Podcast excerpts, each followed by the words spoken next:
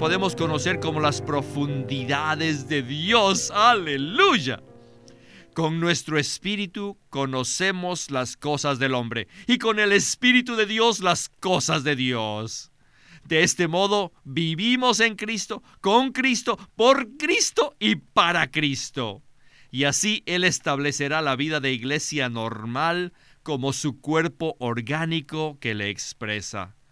¡Qué misericordia que podamos ver esta visión! Bienvenidos al estudio Vida de la Biblia con Winnesley.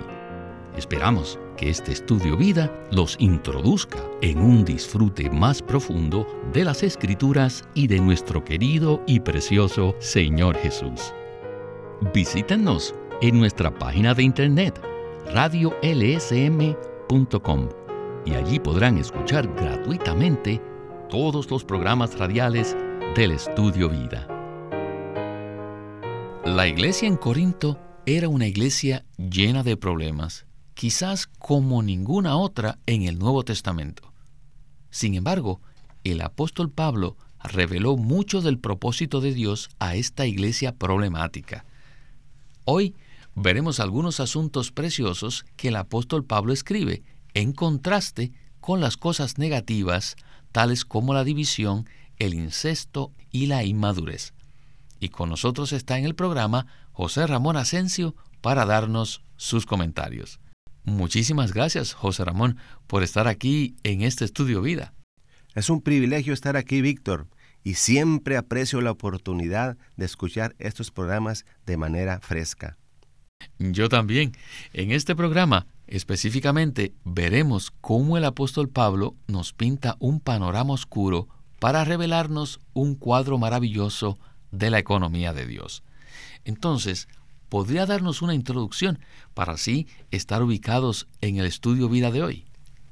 El apóstol Pablo era un hombre que vivía en el Espíritu, por lo tanto, conocía las cosas del hombre y las cosas de Dios. Cuando nos damos cuenta de que tenemos un espíritu humano y lo ejercitamos, esto hace posible que conozcamos las cosas del hombre. Pablo era un hombre que ejercitaba constantemente su espíritu humano, que se había mezclado con el Espíritu de Dios. Por lo tanto, conocía la verdadera situación en Corintio y les podía hablar de manera clara para ayudarlos. Debido a que ellos no permanecían en el Espíritu, sino en su filosofía, en su cultura griega, surgieron muchos problemas en la iglesia allí. Pablo confrontó estos problemas presentándoles el modelo de un hombre que vivía en el Espíritu y se conducía en Cristo. Quisiera leer el versículo que cubrimos en el mensaje anterior, el cual es Primera de Corintios 2:11, que dice: Porque ¿quién de los hombres sabe las cosas del hombre sino el espíritu del hombre que está en él? Así tampoco nadie conoció las cosas de Dios sino el espíritu de Dios. José Ramón, Aparte del espíritu del hombre, no podemos conocer las cosas de los hombres. Y aparte del espíritu de Dios, no podemos conocer las cosas de Dios. O sea, los problemas de los corintios se debían a que no ejercitaban su espíritu. Y la solución a todos sus problemas se encontraba en ese espíritu mezclado. Bueno, comencemos ya el estudio vida con Winnesley. In dealing with such a church at Corinth, Paul used his experience of Christ. Pablo, al tratar con la iglesia en Corinto, usó su experiencia de Cristo. And he told them that when he came to them the first time, Y les dijo que cuando había venido a ellos por primera vez, he determined not to know anything se había propuesto no saber cosa alguna, but Christ crucified. sino a Cristo crucificado. ¿Por qué? Porque el Cristo crucificado era el único tema, el centro, el contenido y la substancia del ministerio del apóstol. Cristo es también el centro de la economía de Dios. Sin el ministerio de Pablo, no conoceríamos el propósito eterno de Dios, ni tampoco conoceríamos su economía. Pedro fue el apóstol prominente, el número uno, pero él no habla del cuerpo de Cristo. Entre lo más elevado de sus escritos, a lo más habló de participar de la naturaleza divina. En 2 de Pedro 1.4. En los escritos de Pablo se utilizan muchas expresiones para mostrar que Cristo lo es todo y lo abarca todo, que Él es el espíritu vivificante, que Él es el todo en la economía de Dios y también Él es el todo para nosotros. Pablo también revela en sus epístolas que la iglesia es el cuerpo de Cristo, es su plenitud, es su morada, su novia e incluso es el nuevo hombre. Además, en su ministerio dice que nosotros estamos en Cristo, que Él está en nosotros y que estamos unidos a Él en un solo espíritu. El ministerio de Pablo sí tiene todas estas revelaciones. Estas son las revelaciones que completan la revelación divina. Pero en esta sí tiene una visión central, que es Cristo, la máxima expresión de Dios quien llegó a ser el Espíritu vivificante, a fin de impartirse en nosotros como vida, a fin de hacernos miembros vivos de su organismo, su cuerpo, que le expresa por completo. Esta es la visión central del ministerio completador de Pablo.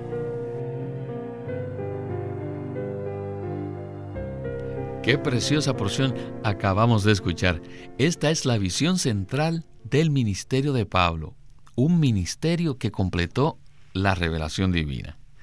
José Ramón, me impresiona la manera en que el apóstol Pablo toma las situaciones complicadas y no se enfoca en el propósito de Dios y su economía.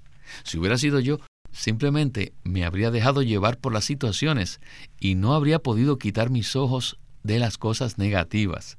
Sin embargo, eso no le pasó a Pablo, sino que a pesar de todo lo negativo, él volvió todo a la economía de Dios y a Cristo como la visión central. ¿No es esto sorprendente? Ciertamente lo es. Se requiere madurez para no centrarnos en los problemas y mantener nuestra atención en la economía de Dios. Cristo lo es todo. Por lo tanto, Pablo no se dejó distraer por los problemas. Aunque estaba consciente de la condición de los corintios, él fue muy sabio y conocía la verdadera situación porque ejercitaba su espíritu mezclado. Debido a este ejercicio, conocía las cosas de los hombres y las cosas de Dios. Lo más importante aquí es que Pablo confrontó estos problemas, no por medio de su sabiduría humana, sino ministrando a Cristo como vida. Cuando estuvo con los corintios, se propuso no saber entre ellos cosa alguna, sino a Cristo, y a este Cristo crucificado. Cristo y su cruz son la solución a todos los problemas. Para Pablo, Cristo lo es todo. Sí, José Ramón, el Cristo crucificado era el único tema, centro, contenido y substancia del ministerio del apóstol. Cristo lo es todo en la economía de Dios. Esto está maravilloso. Sigamos entonces con la siguiente porción en la cual Winnesley hablará acerca del recobro del Señor y cómo el Señor está recobrando ciertas verdades. Adelante. What the Lord is recovering today ¿Qué es lo que el Señor está recobrando hoy en día. El recobro actual del Señor consiste en recuperar la visión central contenida en el ministerio de Pablo. La meta principal del Señor no es recobrar las verdades doctrinales, pues durante los pasados siglos Él ya ha recobrado muchas de estas cosas, como por ejemplo la verdad del bautismo por inmersión, esto es correcto. Según la Biblia, una persona es bautizada sumergiéndosele en agua, pero esto no constituye la meta central de la economía de Dios, ni forma parte del ministerio completador de Pablo. De hecho, en 1.17 Pablo declara, pues no me envió Cristo a bautizar, sino a anunciar el Evangelio, no con sabiduría de palabras. Así que Pablo no fue enviado a bautizar a las personas, sino a proclamarles el Evangelio, ministrándoles a Cristo, para que se produjese la iglesia, su expresión. Lo que el Señor desea recobrar es al Cristo que lo es todo, quien como espíritu vivificante se imparte en los creyentes y los constituye su cuerpo vivo. En otras palabras, el centro de lo que el Señor restaura actualmente es Cristo y la iglesia. Oh, queridos santos, todos necesitamos ver que esta es la visión central de su recobro. Amados santos, si deseamos cumplir el deseo que el Señor tiene de establecer la vida de iglesia apropiada para que Él pueda tener su expresión y como la preparación para su regreso, hermanos y hermanas, usted y yo tenemos que ejercitar nuestro espíritu para conocer las cosas del hombre y tenemos que confiar en el Espíritu de Dios, quien habita en nosotros, para conocer las cosas de Dios. Entonces sabremos que lo que Dios desea restaurar no son el hablar en lenguas, la sanidad, ni los dones milagrosos, pues estos ya fueron recobrados y no constituyen el centro ni la meta de su economía. El Señor desea obtener una iglesia compuesta de creyentes que estén llenos, impregnados e infundidos de Él mismo, para que sean su cuerpo, a fin de que ellos le expresen. El Señor desea tal iglesia. Para lograr esto, es necesario que verdaderamente experimentemos al Espíritu que habita en nosotros, y no solamente los dones externos que Él nos da. Los que estamos en el recobro del Señor, no debemos ocuparnos de asuntos insignificantes, ni ser distraídos por doctrinas, ni tampoco por prácticas. Lo único que debe interesarnos es llegar a ser un testimonio vivo al permitir que el Dios triuno se nos imparta y nos constituya miembros de su cuerpo orgánico que le exprese. José Ramón, en esta sección, Winnesley abarcó varios puntos usando una terminología que puede ser nueva para los oyentes. Por ejemplo, dijo que en el recobro del Señor no nos preocupamos por las doctrinas, sino por el testimonio vivo. ¿A qué se refiere este testimonio vivo? El ministerio del hermano Lee nos ha traído mucha luz en cuanto a lo que es el recobro del Señor. En las últimas secciones, él dijo que lo único que debe interesarnos es llegar a ser un testimonio vivo al permitir que el Dios triuno se nos imparta y nos constituya miembros de su cuerpo orgánico y que lo expresemos. Ser un testimonio vivo no es un asunto de doctrinas que son solo para la mente, pues conocer las doctrinas no significa necesariamente que ganamos a Cristo. Por supuesto, las doctrinas están allí en la Biblia y no debemos comprenderlas mentalmente, sino por medio del ejercicio de nuestro espíritu. La manera en que nosotros contactamos a Dios y experimentamos a Cristo día a día es por medio del ejercicio de nuestro espíritu. Cuando Cristo resucitó, él llegó a ser el espíritu vivificante y ahora mora en nuestro espíritu. Al ejercitar nuestro espíritu humano, que está mezclado con el espíritu divino, podemos conocer, experimentar, ganar y expresar a Cristo. Esto es lo que Winnesley se refiere como el testimonio vivo. No es un asunto de repetir doctrinas, aunque sean bíblicas, sino que Dios obtiene su testimonio vivo cuando nosotros experimentamos a Cristo en nuestro espíritu diariamente, a fin de que expresemos a Cristo de manera corporativa. Él, verdaderamente desea obtener su iglesia, lo cual se edifica con miembros que están llenos y saturados de Cristo y quienes ejercitan su espíritu para disfrutar a Cristo y mezclarse con Él cada día. ¡Qué maravilloso es esto! Para conocer las cosas de los hombres y las cosas de Dios, necesitamos ejercitar nuestro espíritu. De esta manera llegaremos a ser el testimonio que Él desea en su recobro. Estaba pensando que eso suena tan sencillo. Solo debemos experimentar a Cristo y ejercitar nuestro espíritu. Parecería muy sencillo que Cristo pueda obtener un testimonio corporativo de sí mismo en la tierra por medio de un grupo de personas que experimenten a Cristo de manera normal en sus vidas diarias. Esto no suena como una palabra poderosa, pero es la economía de Dios. El centro de la economía de Dios es que nosotros experimentemos a Cristo en nuestra vida diaria para que Él pueda tener un testimonio corporativo de sí mismo en la tierra. Y ese testimonio corporativo de Dios es el cuerpo de Cristo. Y el contenido del cuerpo de Cristo es Cristo mismo, como el espíritu vivificante que se ha impartido a nuestro espíritu y se ha expandido a nuestra alma al forjarse Cristo en nosotros, podemos ser su testimonio. Esta es la intención y el propósito de Dios.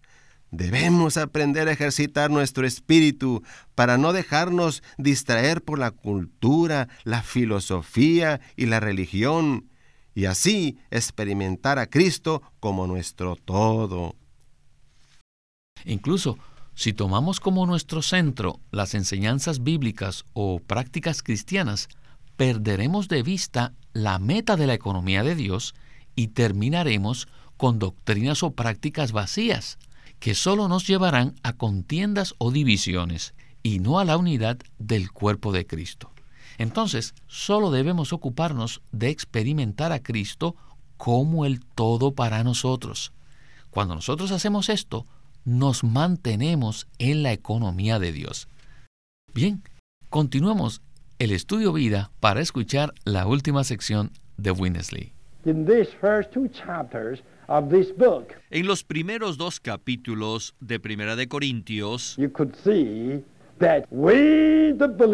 vemos que si nosotros, los creyentes, vemos la visión central del ministerio de Pablo, nos despojaremos de todo lo natural, que incluye nuestra filosofía, sabiduría, cultura y aún nuestros logros, y ellos no ocuparán nuestra atención, sino que será ocupada solamente por la posición, la condición y el destino que tenemos en Cristo. Además, nos ocuparemos de experimentar genuinamente al Dios triuno y nos ocuparemos de disfrutar a Cristo, el Hijo de Dios. Esto es todo lo que me interesa por medio del Espíritu que está en nuestro espíritu, conoceremos a Dios y las cosas de Él, las cuales de hecho son Cristo mismo. Comprenderemos que Cristo es el poder de Dios e incluso lo débil que Él es. Cuando Cristo fue crucificado se hizo débil. Sin experimentar esto, ¿cómo le hubieran podido arrestar, juzgar o crucificar? Cristo se hizo débil a propósito pero su debilidad es poderosa. Hoy Cristo nos es hecho poder y sabiduría de parte de Dios. Además, Él es nuestra justicia, santificación y redención. Incluso le podemos conocer como las profundidades de Dios. Aleluya. Con nuestro espíritu conocemos las cosas del hombre y con el espíritu de Dios las cosas de Dios. De este modo vivimos en Cristo, con Cristo, por Cristo y para Cristo. Y así Él establecerá la vida de iglesia normal como su cuerpo orgánico que le expresa. ¡Qué misericordia que podamos ver esta visión! ¡Qué gracia y qué maravilla que la podamos experimentar! Sentimos la responsabilidad de que todos los santos que están en el recobro del Señor reciban la misma visión. José Ramón, yo quiero hacer eco a este sentir, que todos veamos la visión de solo ocuparnos de Cristo.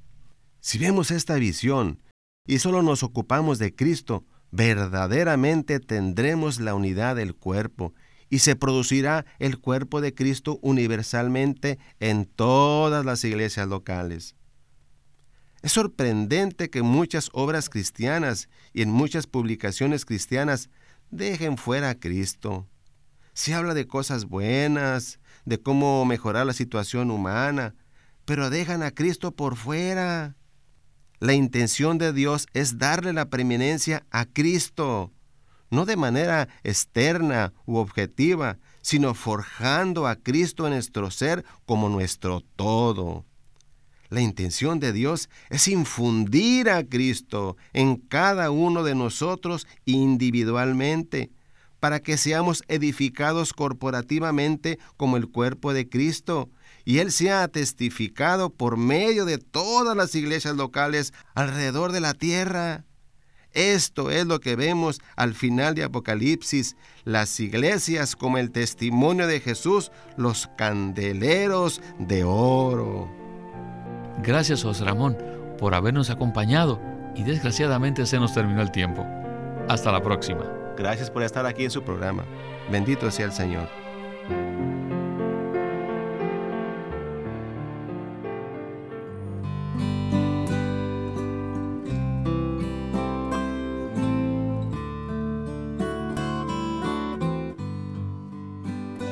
Living Stream Ministry tiene el gusto de presentarles un libro titulado Vivir a Cristo, escrito por Witness Lee.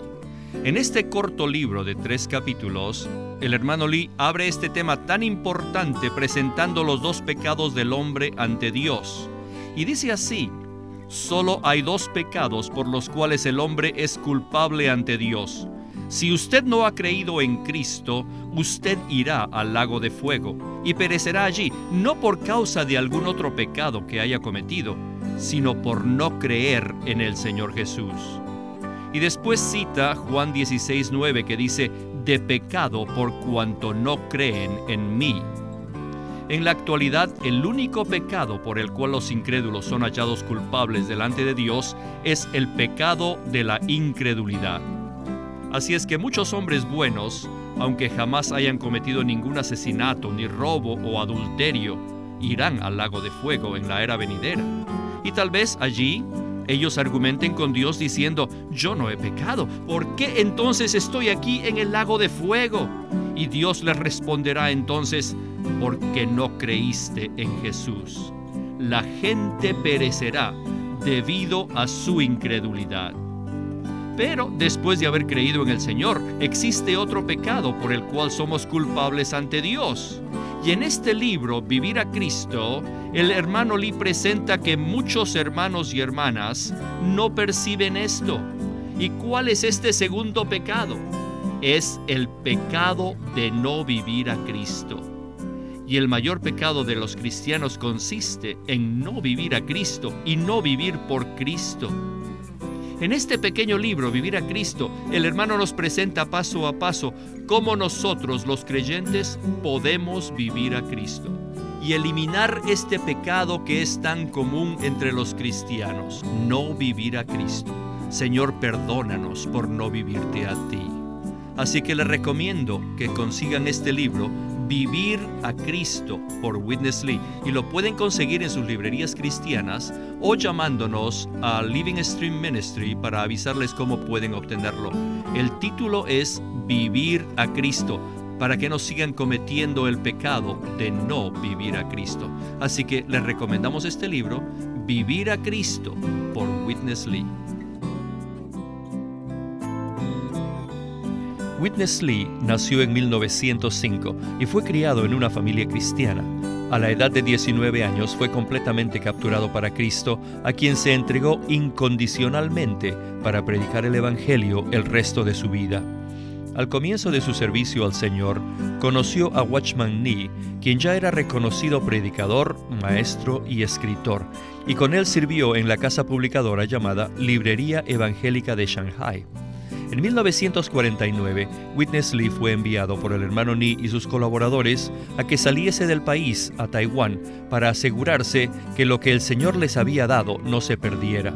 Y allí comenzó la obra de predicación y publicación, por lo que también experimentó la abundante bendición del Señor. En 1962, el hermano Lee recibió la carga de ir al occidente y fue y se estableció en California. Durante sus 35 años de servicio en los Estados Unidos, ministró en reuniones semanales, conferencias, entrenamientos, dio miles de mensajes y publicó más de 400 libros, los cuales se han traducido a más de 14 idiomas. Su última conferencia, antes de fallecer, fue en febrero de 1997 a la edad de 91 años. Él nos ha dejado una presentación prolífica de la verdad en la Biblia y su obra principal, el estudio vida de la Biblia, tiene más de 25.000 páginas de comentarios de todos los libros de la Biblia, desde el punto de vista del disfrute de Dios que los creyentes deben tener y de la experiencia de la vida divina en Cristo por medio del Espíritu Santo. También fue el editor principal de una nueva traducción de la Biblia en chino llamada La Versión Recobro, la que también está en español y otras lenguas. Esta contiene un gran número de notas explicatorias y referencias marginales que son muy espirituales. En 1965, el hermano Lee estableció el Living Stream Ministry, una corporación sin fines de lucro en Anaheim que oficialmente representa el ministerio de Watchman Lee como el de sí mismo. Queremos animarlos a que visiten nuestra página de internet libroslsm.com. Allí encontrarán los libros impresos del ministerio de Watchman Nee y Witness Lee la Santa Biblia versión recobro con sus notas explicativas y también encontrarán folletos, himnos, varias publicaciones periódicas y libros en formato electrónico. Por favor, visite nuestra página de internet libroslsm.com. Una vez más, libroslsm.com. O llámenos a nuestro teléfono gratuito 1 800 810 1149. 1-800-810-1149.